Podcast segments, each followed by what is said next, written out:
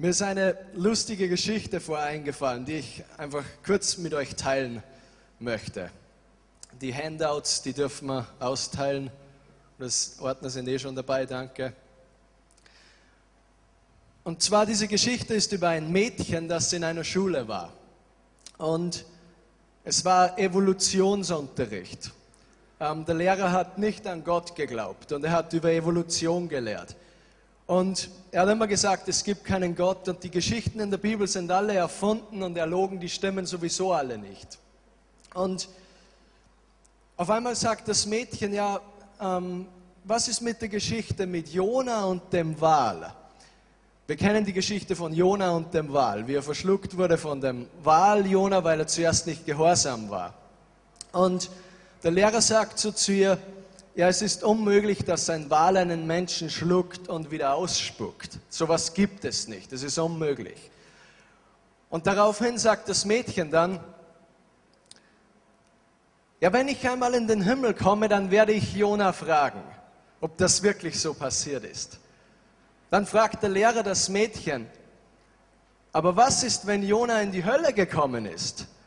Daraufhin erwidert das Mädchen, dann kannst du ihn fragen. Kinder und Narren sagen die Wahrheit. Ist ein Sprichwort bei uns. Heute Abend möchte ich den zweiten Teil von unserer Predigtserie, die äh, Pastor Gerhard ja letzte Woche begonnen hat, ähm, fortführen. Und zwar geht es darum, klar zu denken. Und der erste Teil war klar denken in deinen Beziehungen. Der zweite Teil heute Abend ist klar denken in deinen Problemen. Und vielleicht, wenn du hörst, du sollst klar denken in deinen Problemen, vielleicht hört sich das so allgemein für dich an. Und deshalb habe ich dieses Thema einfach im Gebet auch vor Gott getragen und wollte es einfach ein bisschen alltagstauglich machen oder ein bisschen enger gestalten, weil ich glaube, es kann sehr breit gefächert sein und man könnte vieles dazu sagen.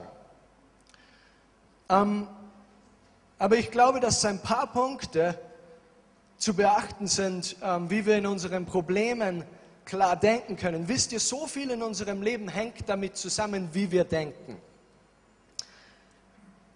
Und ich möchte dir sagen heute Abend, dass jeder Bereich in deinem Leben, wo du keine Hoffnung hast, dann hat sich irgendwo in diesem Bereich irgendwann Unwahrheit oder Lüge oder ein Problem eingeschlichen.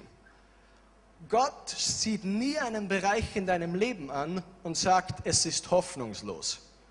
Das macht er nie. Gott sieht jeden Bereich deines Lebens an, egal wo du da stehst. Und er sieht immer Hoffnung.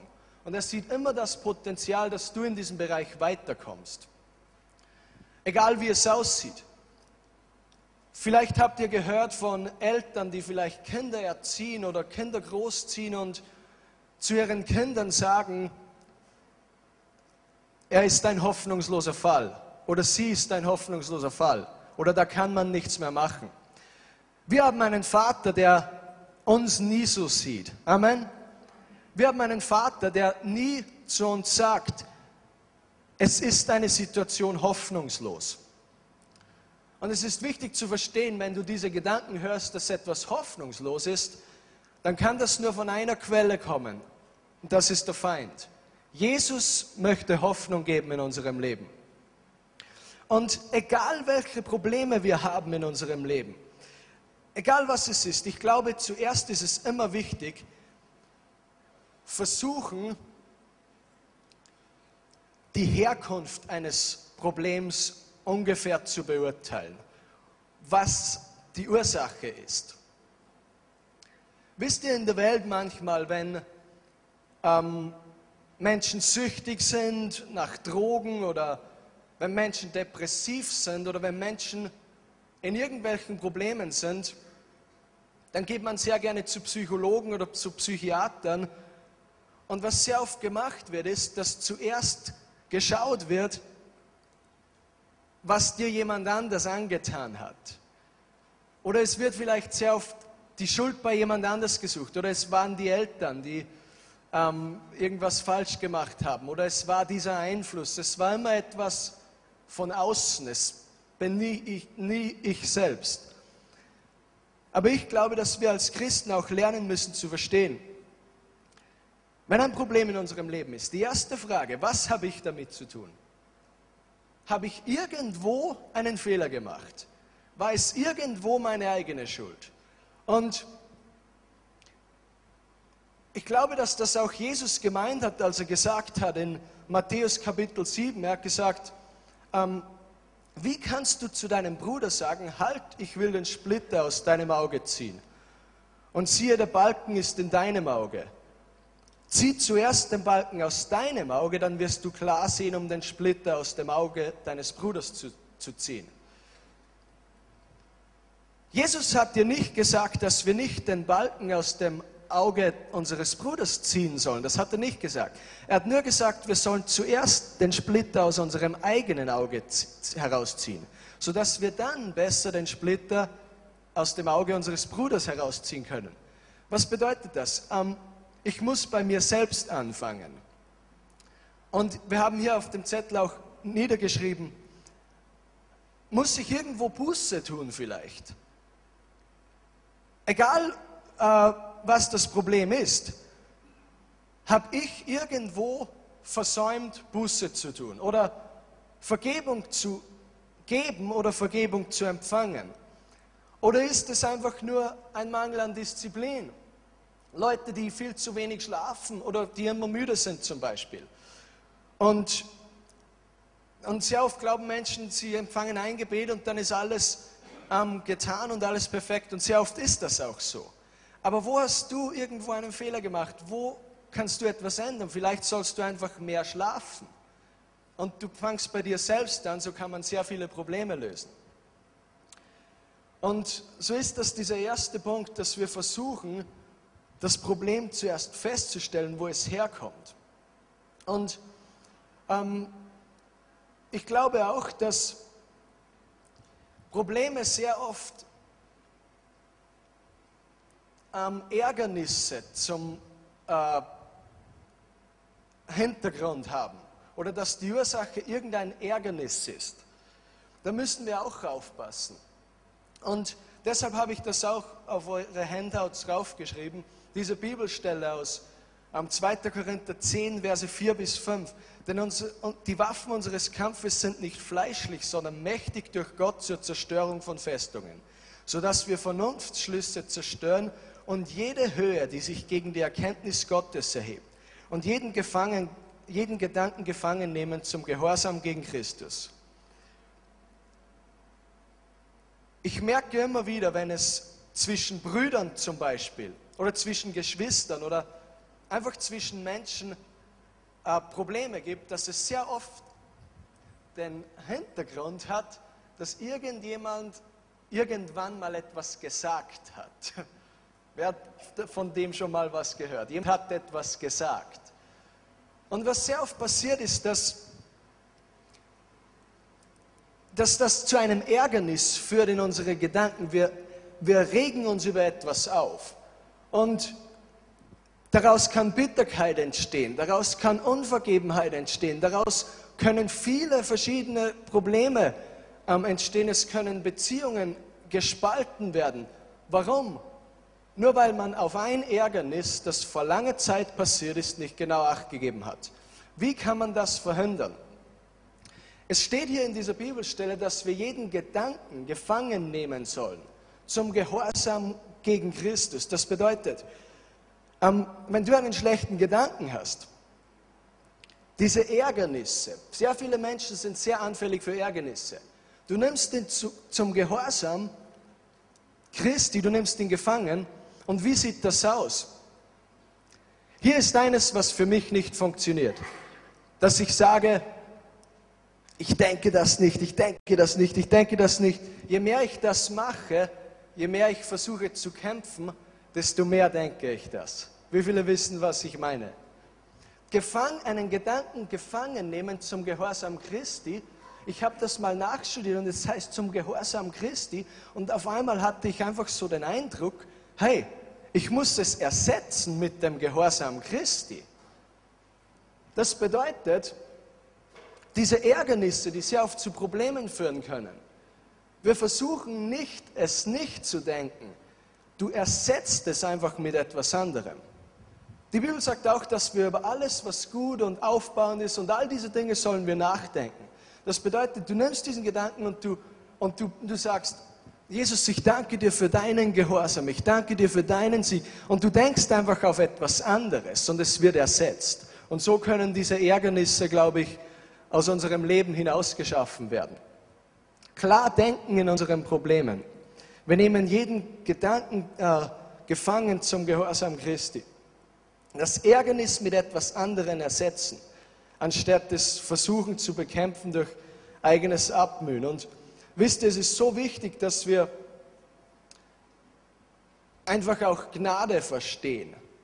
Ähm, Gnade ist Gottes Kraft. Ich habe das hier auch aufgeschrieben. Gnade ist Gottes Kraft, mit der unsere Nöte gestillt werden, ohne dass sie uns etwas kostet. Sie wird durch Glauben und nicht durch menschliche Bemühungen empfangen. Ähm, wie wir am Anfang gesagt haben, es gibt keine hoffnungslosen Bereiche in deinem Leben.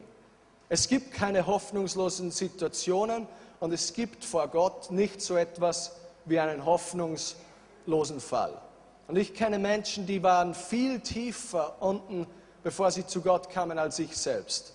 Und Gott hat sie angesehen und hat gesagt, ähm, es gibt keinen hoffnungslosen Fall. Und wisst ihr, es ist wichtig zu sehen oft auch, wie Gott über uns denkt.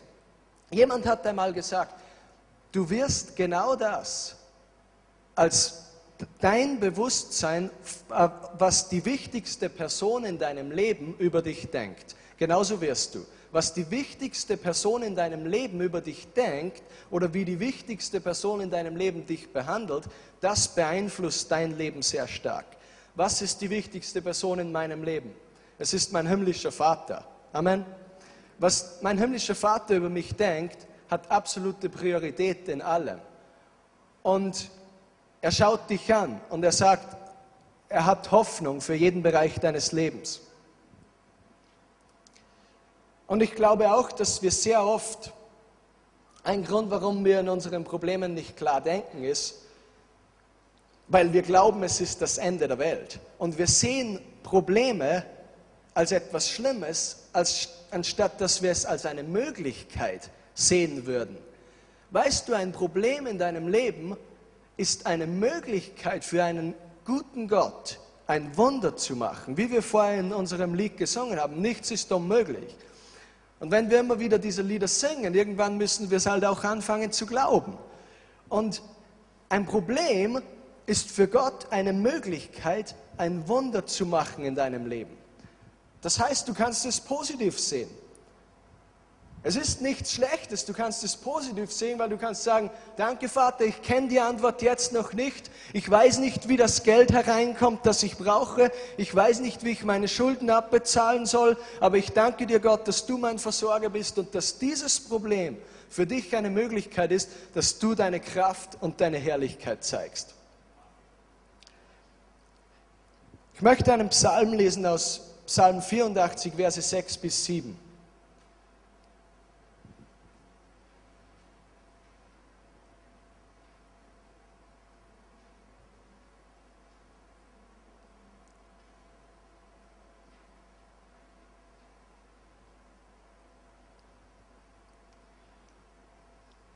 Psalm 84, Verse 6 bis 7. Wohl dem Menschen, dessen Stärke in dir liegt, wohl denen, in deren Herzen gebahnte Wege sind. Wenn solche durch das Tal der Tränen gehen, machen sie es zu lauter Quellen, und der Frühregen bedeckt es mit Segen. Sie schreiten von Kraft zu Kraft, erscheinen vor Gott in Zion. Ich liebe es, die Psalmen zu lesen. Es ist genau das Buch der Bibel, was man, wo man sich denkt, man kennt es sowieso. Und dann liest du es und du kommst drauf, dass du es überhaupt nicht kennst. Und äh, welche reiche Weisheit oft drinnen ist. Ähm,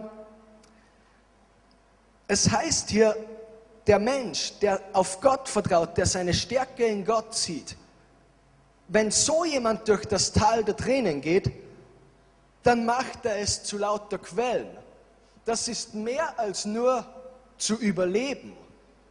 Viele Christen gehen so durchs Leben mit so einer Survival Mentality, mit so einer Überlebensmentalität.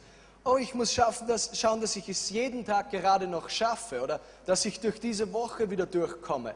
Und beim Arbeitsplatz hat vielleicht jemand etwas gesagt, was mich ein bisschen verletzt hat. Und jetzt muss ich schauen, wie ich über das wieder hinwegkomme. Aber eigentlich ist Gottes Plan auch für uns, dass wir die sind, die so voll von seiner Herrlichkeit gehen, egal in welches Problem wir hineingehen. Wir machen etwas Gutes daraus.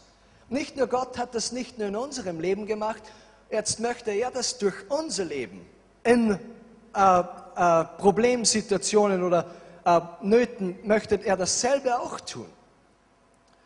Und jedes Mal, wenn ich predige, schreiben mir Leute SMS. Ich weiß auch nicht warum. Ähm, aus dieser Situation kann ich das Beste machen. Ich predige einfach weiter. Amen. In jeder Situation möchte Gott, dass wir nicht nur überleben, sondern dass wir das Beste draus machen. Und wie geschieht das? Wir schauen auf ihn und wir, er, er ist meine Stärke in meinem Leben. Es ist nicht meine Kraft. Es ist seine Stärke, die durch mich wirkt und die in mir drinnen äh, wirkt und der Frühregen bedeckt es mit Segen. Ich bete, dass bei einigen heute Abend in den Gedanken einfach so ein Shift oder so eine Veränderung stattfindet. Vielleicht suchst du dir eine Antwort und du hast die Antwort noch nicht bekommen. Ähm, ich glaube, dass Gott in manchen, in deinem Denken weggehen möchte von dem zwanghaften, immer wieder dafür flehen, sondern dass du weitergehst und Gott dankst, dass die Antwort schon auf dem Weg ist. Weil du ihm vertraust, weil er weiß, die Antwort wird kommen. Genau das, was dein Gebetsanliegen ist. Eines, was auch sehr wichtig ist zu verstehen. Gnade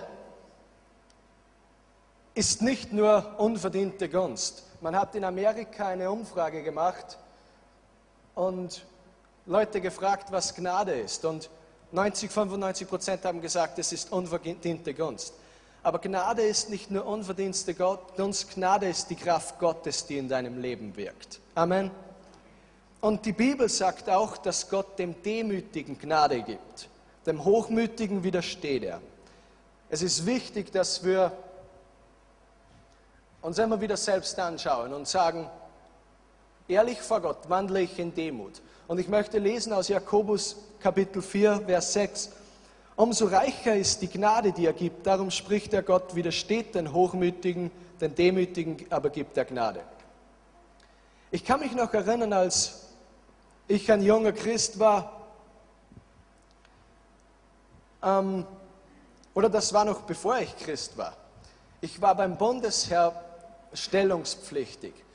Und wir haben all die Tests gemacht und ich war damals mit Freunden dort und ähm, ich, ich meine, wir haben eh vorher schon ausgemacht, wo, welche Lokale wir gehen und wo wir uns betrinken und das war mehr unser Fokus von äh, dieser Bundesherstellung. Und, aber man ist in Österreich stellungspflichtig als 18-jähriger äh, junger Mann.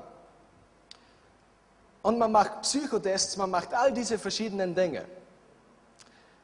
Und erstaunlicherweise, ich war erstaunlich über mich selbst, erstaunt über mich selbst, ich war bei den 5% dabei mit dem höchsten IQ von allen Stellungspflichtigen.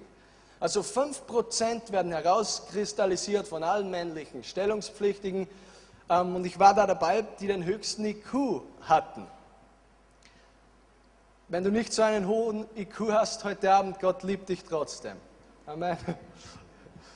Und ich war da dort und ähm, diese 5% mit diesem, was weiß ich, ich weiß gar nicht, wie hoch er war, aber die 5% mit dem höchsten IQ, die würden pilotentauglich sein und sie könnten die Tests antreten, um, um Jet-Pilot zu sein. Man nennt das Jet-Performance. Und ich habe viel trainiert damals, die körperlichen Voraussetzungen hatte ich sowieso, sage ich mal. Und ich habe immer meinen älteren Bruder sehr bewundert. Er war ein Elitesoldat, auch im Bundesheer. Mein nächstälterer Bruder, ich habe zwei ältere Brüder. Und er hat einen Linienpilotenschein und dieses und jenes und ist sehr erfolgreich in seinem Leben. Er war so ein Vorbild für mich auch in, in gewisser Hinsicht.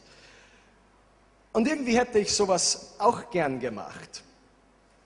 Und ich weiß noch, als ich dort stellungspflichtig war, mich haben sie durch die Lautsprecher immer wieder rauf, die Psychologen haben mich durch die Lautsprecher ausgerufen, Philipp Schmerold, kommen Sie bitte herein, Philipp Schmerold. Und ich sitze da mit den anderen Leuten und wieder vor allem rufen sie mich wieder raus und ich muss wieder zum Psychologen rein. Und der Psychologe hat dann zwei verschiedene Arten von Dokumenten. Das eine war dieser Psychotest, das andere war meine Vorstrafen. Und irgendwie hatte er sich nicht ganz vorstellen können, wie das zusammenpasst. Und ich habe gesagt, ja, was, was soll ich machen? Das kann es auch nicht ändern. Und ich gehe wieder hinaus und ein paar Minuten später rufen sie mich wieder raus. Ich musste immer wieder zum Psychologen rein, weil sie irgendwie das nicht verstanden haben. Und dann gehe ich zu irgendeinem Offizier und ich habe gesagt, ja, ich würde diese Tests sowieso schon gerne machen. Dann haben sie mir gleich gesagt, dass das sowieso nichts wird und dass wegen meinen Vorstrafen und der Bewährungsstrafen und so weiter könnte ich nie sowas irgendwie in die Richtung machen. Und ich war sehr erschüttert in dieser Zeit. Also was eigentlich das Resultat war, was ich im Bundesheer gemacht habe. Also ich habe, was später, was, was eine nächst niedrige Option gewesen wäre, dass ich Rettungssanitäter eine Aus Ausbildung mache. Da war es wieder dasselbe. Die Tests gemacht, dieses und jenes und der Offizier kommt her und sagt, Herr Schmerold, die Tests sind wirklich gut aber sie haben da angekreuzt, sie haben Vorstrafen und so weiter. Ich habe natürlich nicht gelogen, also es wurde immer gefragt, haben Sie Vorstrafen und so weiter und so fort. Durch das haben Sie es von vornherein schon herausgefunden. Und ich konnte nicht einmal Rettungssanitäter werden, auf das, was das die nächste Ebene gewesen wäre, auf das, was ich mich gefreut hätte. Also lange Geschichte kurz, ich habe Klos geputzt am Ende, ich durfte nie eine Waffe in der Hand haben. Und ich bin mit den interessantesten Typen im Grundwehrdienst im Bundesheer gewesen. Einer in unserem Zug war bei den Rapid Hooligans, der ist jeden Montag gekommen und war sturzbetrunken und die verschiedensten Charaktere. Und die anderen haben so geredet, ja, ich schieße mich gescheit weg dieses Wochenende. Oder sie haben am Mittwoch schon darüber geredet, was sie, wie sie sich betrinken oder was sie machen und dieses und jenes. Und irgendwie war ich, also ich muss ehrlich sagen, ich habe mich noch ein bisschen normaler als die gefühlt. Und da war ich aber dann schon Christ. Durch das, dass ich eine Lehre gemacht habe, habe ich den Wehrdienst später angetreten, nicht mit 18 Jahren, sondern als ich meine Lehre abgeschlossen habe. Und im Nachhinein bin ich so dankbar für diese schwierige Zeit, weil irgendwie war es so, ich bin von Demütigung zu Demütigung gegangen. Ich konnte irgendwie nichts machen, ich konnte nur Blödsinn machen beim Bundesheer. Warum? Wegen dem ganzen Mist, den ich gebaut habe. Aber wenn ich da zurückschaue, Gottes Gnade hat in dieser Zeit so stark gewirkt in meinem Leben. Und ich weiß nicht, ob ich mich selbst gedemütigt hätte. Wahrscheinlich musste ich gedemütigt werden. Wisst ihr, oft, wenn wir uns selbst nicht demütigen, macht es Gott für uns. Das ist der weitere Schritt. Der Plan A wäre, dass wir es selbst machen. Aber es war einfach so zu meiner, ähm, auch so die erste Zeit, wo ich Gott wirklich so kennengelernt habe, ich habe mich wirklich ganz am Boden gefühlt. Und deshalb jeder, der zu mir kommt und sagt, hey, es gibt hoffnungslose Situationen, ich habe gar nicht gewusst, was ich mache mit meinem Leben. Wisst ihr, wer meine alten Freunde waren? Leute, wo wir bei irgendeinem griechischen, ich will es gar nicht ausdrücken, die Dinge, die wir gemacht haben oder die wir geplant haben zu machen. Und dann beginnt Gott mein Leben zu verändern. Und ich habe gemerkt, dass in diesen schlimmen Situationen, wo so viele Probleme waren, Gott so stark gewirkt hat in meinem Leben. Das möchte ich dir auch mitgeben heute Abend. Ich glaube, dass wenn wir in diesem Platz sind, es war auch, weil ich so abhängig war von Gott. Weißt du, du sollst nicht nur abhängig sein von dem heute Abend hier. Das heute Abend hier, der Gottesdienst, wo wir zusammenkommen, soll so etwas wie ein Startschuss sein, wo du die ganze Woche Gemeinde bist, wo du das lebst, wo du ein Nachfolger von Jesus bist. Du bist nicht einmal in erster Linie abhängig von anderen Gläubigen. All diese Dinge sind wichtig. Es ist wichtig zu verstehen, von was wir in erster Linie abhängig sind. Das kann nur Gott sein. Und ich muss sagen, durch diese schwierigen Zeiten, die ich auch ein bisschen durchgemacht habe, ohne dass ich jetzt dafür euer Mitleid brauche oder so, ähm, habe ich ein Stück weit gelernt, wenn ich Gott nicht habe, habe ich nichts. Das ist oft eine sehr gute Ausgangsposition, aber es ist auch eine Reise. Wisst ihr, wir lernen mehr und mehr von Gott abhängig zu sein, als wir mit ihm wandeln. Es ist nicht einmal habe ich eine Offenbarung gehabt, jetzt passt's. Nein, wir lernen das, als wir ihm nachfolgen. Das nächste Punkt, und ich möchte nicht mehr allzu lange hier weitermachen, der nächste Punkt. Ähm, also wir haben gesagt, Probleme, klar denken in deinen Problemen, sie ist eine Möglichkeit. Gott wirkt in deinem Leben. Gott sucht nicht nur Menschen, die perfekt sind. Und da meine ich jetzt nicht Sünde. Wenn man Sünde hat im Leben, wie gesagt, erster Punkt, selbst anschauen, Buße tun. Aber ein Freund von mir, ein gewaltiger Prediger, einer der gesalbtesten Prediger, die ich kenne, hat einmal gesagt, hey, was ist der Schlüssel und dieses und jenes? Und er hat gesagt, ich bin schwach genug, um von Gott verwendet zu werden. Das war seine Antwort. Das bedeutet, es ist das, von ihm die Kraft zu beziehen. Der nächste Punkt. Probleme sind, glaube ich, auch oft der Schlüssel, um uns weiterzubringen in unserer persönlichen Berufung, was Gott für dein Leben geplant hat. Ich glaube, wenn wir Gott fragen, er soll uns weiterbringen oder er soll uns mehr Einfluss geben oder er soll mehr machen durch unser Leben, dann wird er uns oft prüfen. Und in Richter Kapitel 3, Vers 1 steht, das sind aber die Völker, die der Herr übrig blieben ließ, um durch sie alle die Israeliten zu prüfen, welche alle die Kämpfe um Kanaan nicht erlebt hatten. Ich weiß, dass mich zurzeit Gott in gewissen Sachen prüft. Das ist nicht, weil ich in Wien bin. Das ist, weil ich meinen Gott kenne und weil ich meine Geschichte und meine Reise mit Gott kenne. Und es gibt immer wieder so kleine Tests, die Gott unser Leben auch ähm, äh, bringt. Und wenn wir sie bestehen, bringt er uns weiter. Ich glaube, das ist auch wichtig zu verstehen. Ähm, ein nächster Punkt. Mach etwas. Ich bin überzeugt davon, dass sehr viele Christen Probleme haben, die sie überhaupt nicht haben müssten, wo sie selbst dafür verantwortlich sind, aber die sie auch schnell wegschaffen können, wenn sie etwas machen. Was machst du, wenn du etwas für jemand anders tust? Du schaust weg von dir selbst. Diese, eine Selbstzentriertheit, wenn wir nur auf uns selbst schauen, die führt immer zu einer gewissen Antriebslosigkeit. Und wenn du eine gewisse Antriebslosigkeit hast, geht immer die Motivation flöten. Und das kann Probleme wie Depression oder all diese Dinge äh, äh, hervorrufen, mit denen sich Christen oft durchschlagen. Und ich glaube, dass ein wichtiger Schlüssel dafür ist. Hey, man, wir müssen mehr machen. Wenn ich für jemanden bete, was mache ich? Ich mache nichts für mich selbst, ich mache für etwas, etwas für jemand anders. Ähm, das kann verschiedene Formen annehmen. Das kann das sein, dass du genau für die Person betest, die dich so aufregt oder so. Oder es kann das sein, dass du einfach eine Zeit nimmst, wo du für deine Leiter betest oder wo du für die Gemeinde betest. Was machst du in dieser Zeit? Du schaust weg von dir selbst, du kriegst ein klares Denken. Du siehst auf einmal Dinge, wo du geglaubt hast, das wäre vielleicht ein Problem, siehst du vielleicht nicht mehr. Warum? Weil sich in Luft auflöst, weil du etwas gemacht hast. Was kann man noch machen? Fürbitte. Du betest für eine bestimmte Nationengruppe oder für eine bestimmte Menschengruppe. Oder du machst Evangelisation. Du gehst raus und du betest für Menschen oder du gibst die gute Nachricht weiter. Das sind alles Wege, wie wir von uns selbst wegschauen können. Ähm, weil sehr oft, ich habe das sehr oft auch schon erwähnt in meinen Predigten, ich habe dieses Problem gehabt, ich habe dieses gehabt, ich habe das gehabt, dieses und jenes, so viele Kämpfe und alles Mögliche. Und dann wurde ich frei von mir selbst. Ich glaube, dass das Evangelium uns nicht nur freisetzt vom Teufel oder von irgendeiner geistlichen Macht. Mein Selbst war nicht gut.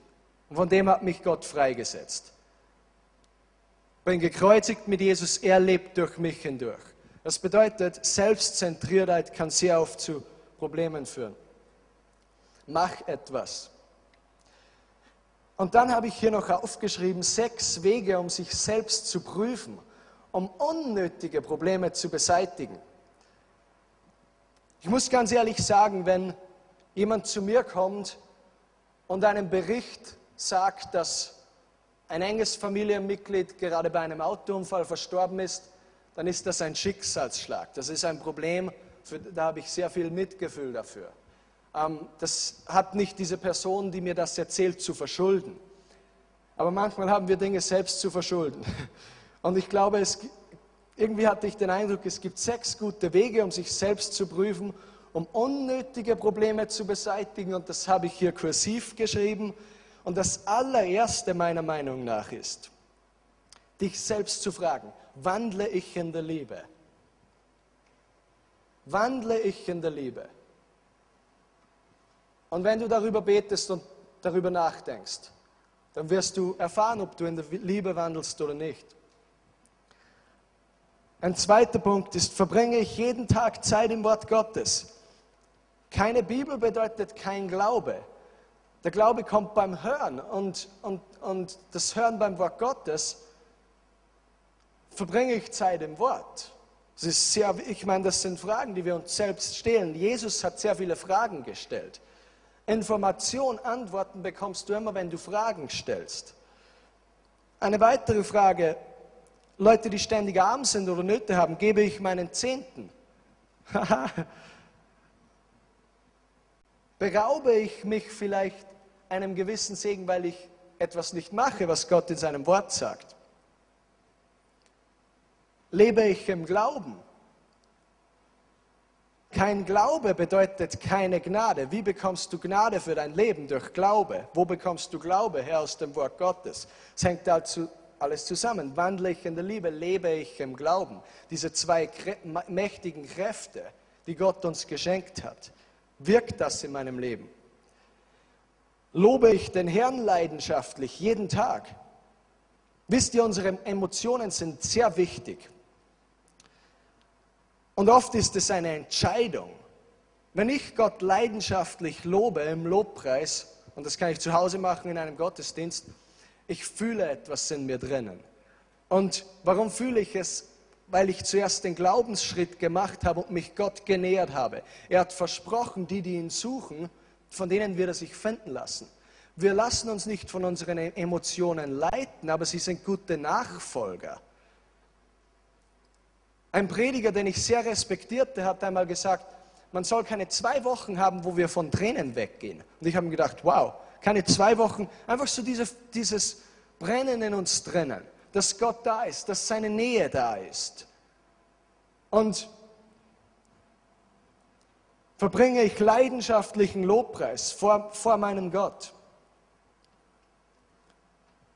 Ich glaube, ein anderer wichtiger Punkt ist, um unnötige Probleme zu beseitigen, ernähre ich mich gesund. Wir haben Körper, Geist und Seele und wir müssen über alle unsere Bereiche auch lernen, sie zu managen. Und Ernährung ist sehr wichtig. Es gibt Leute, die essen nur Fastfood ständig und dann sind sie ständig krank. Ähm, Gott hat auch all diese Lebensmittel geschaffen, dass wir uns, dass wir auch ein bisschen unterscheiden, was ist gesund für uns und was nicht. Dann möchte ich noch eine Bibelstelle lesen aus Hebräer Kapitel 10, Vers 36. Ähm, wisst ihr, es gibt oft so diese Bereiche in unserem Leben, ähm, es kommt kein Durchbruch. Oder irgendwie, du erhoffst dir so sehr was, aber irgendwie ist noch nichts passiert. Und du, dieses Problem, du wirst es nicht los, egal was es ist. Und ich glaube, das ist das Ausharren, was dann sehr wichtig ist. Es steht hier, dass standhaftes Ausharren uns Not tut, damit wir, nachdem wir den Willen Gottes getan haben, die Verheißung erlangen. Ausharren. Jesaja 64, Vers 3 sagt auch, denn von Ewigkeit hat, her hat man nie gehört, nie vernommen, hat kein Auge es gesehen, dass außer dir ein Gott tätig war für die, welche auf ihn harren. Gott ist tätig für die, die auf ihn harren. Das bedeutet, wenn du Gott vertraust, du harrst aus im Gebet, Gott ist tätig in dieser Zeit. Es ist nicht so, dass er noch nichts macht. Er wirkt schon. Und Gottes Wege sind so unergründlich manchmal. Wir glauben, es passiert so und es passiert irgendwie durch Umwege.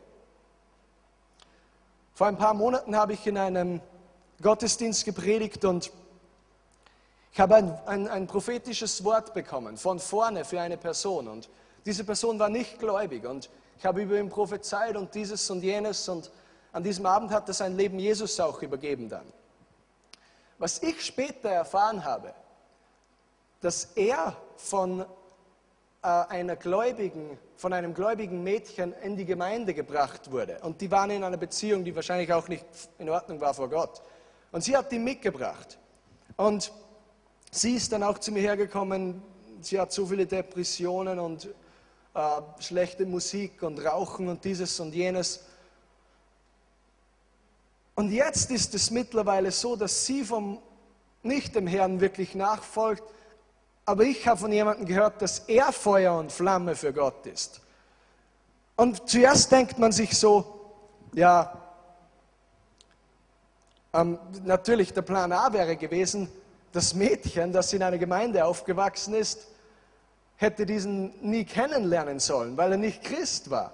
Aber dann war es irgendwie so, dass Gott den einen schon gesehen hat und es gesehen hat, dass er den erreicht und er hat das Mädchen nicht vergessen. Aber irgendwie durch das Mädchen hat er diesen einen Menschen erreicht, der jetzt Feuer und Flamme für den Herrn ist. Und das zeigt mir oft, wisst ihr, sehr oft wollen wir alles unter Kontrolle haben. Wir wollen genau sehen, wie etwas passiert. Wir wollen alles nachvollziehen können. Ich glaube, so arbeitet unser Gott sehr oft nicht. Und deshalb gibt es auch so viele, wenn Gott wirklich etwas macht, das vielleicht schwer zu verstehen ist, dann kann es nicht von Gott sein. Warum? Weil ich mit meinem Verstand nicht verstanden habe. Und was ist ein Resultat davon, dass das Wirken Gottes gedämmt wird und auch weniger und weniger wird? Oft müssen wir den Verstand abschalten, weil Gott, wisst ihr, Gott redet nie gegen sein Wort, aber er redet oft gegen unser Verständnis vom Wort. Gott ist immer noch Gott und er entscheidet Dinge, wie sie passieren sollen. Verliere nie deine Hoffnung, Glaube und Vertrauen, dass Gott in deiner Situation schon am Wirken ist. Klar denken in der Mitte deiner Probleme. Und vielleicht nehmt euch das mit nach Hause, diese sechs Wege, sich selbst zu prüfen. Ich frage mich immer wieder, wandle ich in der Liebe? Lebe ich im Glauben? Verbringe ich genügend Zeit im Wort Gottes? Weil das sind die Dinge, die ich tun kann. Amen. Wenn ein Schicksalsschlag kommt, gibt es oft Schwierigkeiten, durch die man durchkommt. Und da gibt uns Gott auch Gnade. Aber es gibt Bereiche, wo wir etwas tun können. In Jesu Namen. Danke, Jesus. Vielleicht schließen wir unsere Augen heute Abend und nehmen einfach einen Moment, wo wir einfach in der Stille vor Gott sind. Ich glaube, Gott möchte nicht nur Lösungen für deine Probleme geben, sondern er möchte dir wirklich zeigen, dass du lernen kannst, klar zu denken in deinen Problemen, dass du sie selbst lösen kannst. Das ist auch ein reifer Christ. Wisst ihr, das hängt auch sehr viel mit Hingabe zusammen. Reife im christlichen Leben bedeutet nicht unbedingt Wissen. Es hängt sehr viel mit damit zusammen, wie sehr gebe ich mich hin. Und dann kann sehr, sehr vieles passieren in einer kurzen Zeit. Ich habe den Eindruck, dass jemand hier ist, der hast ein Problem in deiner Bauchspeicheldrüse. Ich habe gerade Bauchspeicheldrüse gehört. Wenn das du bist, dann leg deine Hand einfach auf deine, deine Gegend in deinem Bauch. Und ich glaube, dass Gott dich heilen möchte. Das ist gerade highlighted geworden. Dann ist jemand hier, du hast Asthma und du musst auch Medikamente nehmen und so. Ich möchte auch für dich beten heute Abend.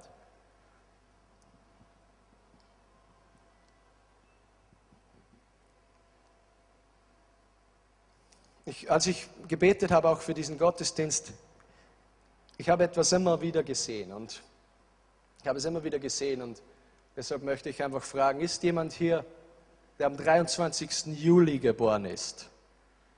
Am 23. Juli. Dann hebe einfach ganz kurz deine Hand.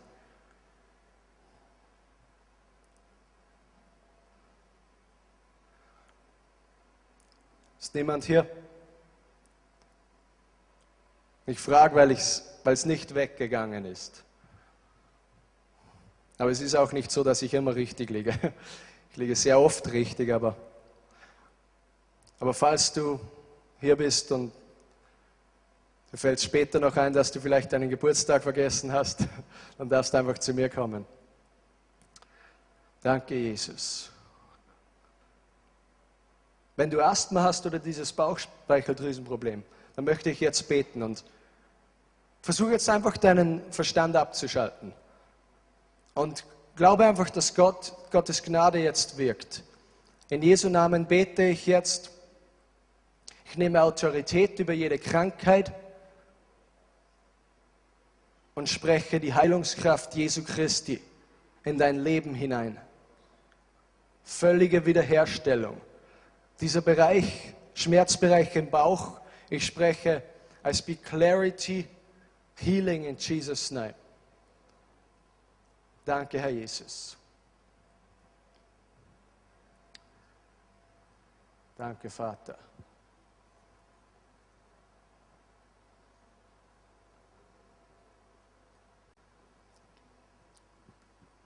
Da möchte ich noch fragen heute Abend, als wir so beisammen sind, einfach in der Gegenwart Gottes als seine Familie. Ähm, Ich möchte keinen Gottesdienst beenden, wo ich nicht die Möglichkeit gebe, wenn du hier bist heute Abend und du weißt in deinem Herzen, dass etwas zwischen dir und Gott ist, dass du Gott nicht wirklich kennst und du weißt in deinem Herzen, dass du von ihm getrennt bist, dann möchte ich dich bitten, dass du einfach heute das in Ordnung bringst mit Gott. Und jemand hatte mal gesagt, ja, das kann ich alleine auch machen. Wisst ihr, als Petrus diese Offenbarung hatte, dass Jesus der Messias ist, dann hat, ist es aus ihm, äh, aus ihm herausgesprudelt. Du bist der Messias. Es war egal, was um ihn herum ist. Ich glaube, ein Zeichen ist auch, dass wir Jesus wirklich nachfolgen, wenn wir, wenn wir uns nicht seines Namens schämen. Und wenn du hier bist und du möchtest heute Abend ins Reine mit Gott kommen, ich, eins muss ich auch sagen, du, ich möchte nicht, dass du das jeden, jedes Wochenende einfach immer wieder machst, dass du es machst. Und irgendwann wollen wir Fortschritte sehen. Aber wenn du hier bist und ähm, du fühlst dich von Gott getrennt und du möchtest das heute Abend äh, ändern in deinem Leben, du möchtest Jesus als deinen Herrn und Retter annehmen und du hast das nicht gemacht, du weißt es in deinem Herzen, dann werde ich jetzt bis drei zählen und ich möchte, dass du ganz schnell deine Hand hochhebst und wieder niedergibst. Wenn du Jesus nicht kennst und heute Abend annehmen möchtest. Eins, zwei, drei. Heb deine Hand und gib sie wieder runter. Heb deine Hand. Danke, danke. Danke für jeden Einzelnen, der das gemacht hat. Ich möchte beten jetzt. Beten wir das gemeinsam für diese zwei Personen, die es gemacht haben. Warum? Weil wir das als gemeinsame Unterstützung auch machen wollen für diese Person. Ich möchte, dass wir von ganzem Herzen einfach vor Gott kommen heute Abend und dass wir sagen, dass wir einfach dieses Gebet sprechen. Und ich glaube, es ist auch eine gemeinsame Salbung, wenn wir irgendwie vor Gott kommen.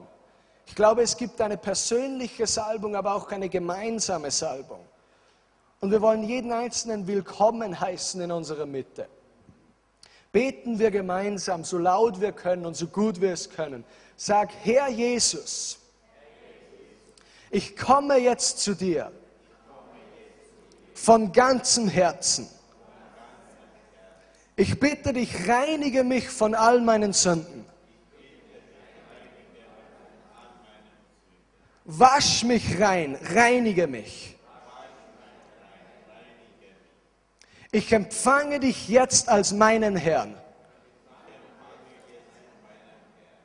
Und ich komme vor dich als dein Kind. In Jesu Namen sage ich mich jetzt los. Von jeder geistlichen Macht oder Bindung. Und ich sage, ich bin frei in Jesu Namen. Ich bin dein und ich folge dir nach. In Jesu Namen. Amen, Amen, Amen. Wenn du hier bist, wenn du hier bist und du hast das zum ersten Mal gemacht, dann wollen wir dich bitten, natürlich, bleib in Verbindung mit uns und wir wollen sehen, wie du wächst und weiterkommst. Und einen Gedanken noch, der mir gerade so kommt. Ähm, ein Freund von mir hat immer etwas gesagt, das mich sehr getroffen hat einmal. Es ist gerade um das gegangen, um Berufungen oder wie man sich sieht oder welchen Titel man hat. Und wisst ihr, das Wichtigste über dein Leben ist nicht, welchen Titel du hast. Wenn du ein Pastor bist, ist das Wichtigste nicht, dass du ein Pastor bist. Oder wenn du irgendwas Bestimmtes machst, unsere Wichtigkeit ist nicht in dem drin, was wir machen. Amen. Unsere Wichtigkeit ist in unserer Beziehung mit Gott drin. Und er hat etwas Erstaunliches gesagt. Er hat gesagt, ja, ich bin Evangelist. Ja, ich bin dieses und jenes. Ich bin das und dieses und all diese Dinge sind ein Teil von mir. Aber eins bin ich mehr als alles andere. Ich bin ein Überwinder. I'm an overcomer, so hat er das gesagt. Mein Name, ist, ich, mein Name ist Chris und ich bin ein Überwinder. Und ich glaube, das wollen wir auch sagen können über uns selbst. Und wir wollen Christen sein, die sagen können, ich bin ein Überwinder. Wisst ihr, die Bibel sagt, ähm, nicht nur, dass wir Überwinder sind, sondern dass wir mehr als Überwinder sind. Und ich hoffe, dass euch oder dass uns diese Gedanken und diese Predigt auch in dieser Hinsicht ermutigt haben und weitergebracht haben. Ähm, wenn du noch ein spezielles Gebetsanliegen hast, dann darfst du gerne zu mir kommen. Es sind hinten auch wieder diese Sessel aufgestellt und ich möchte sehr gerne für dich beten, egal was es ist. Gott segne euch.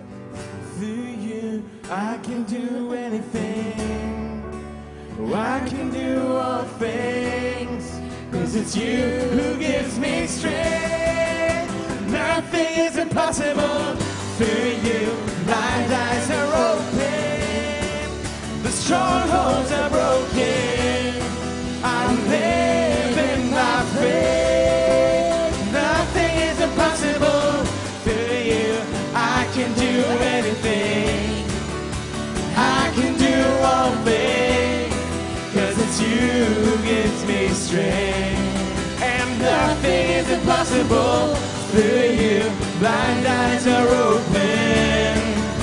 Strongholds are broken. I live.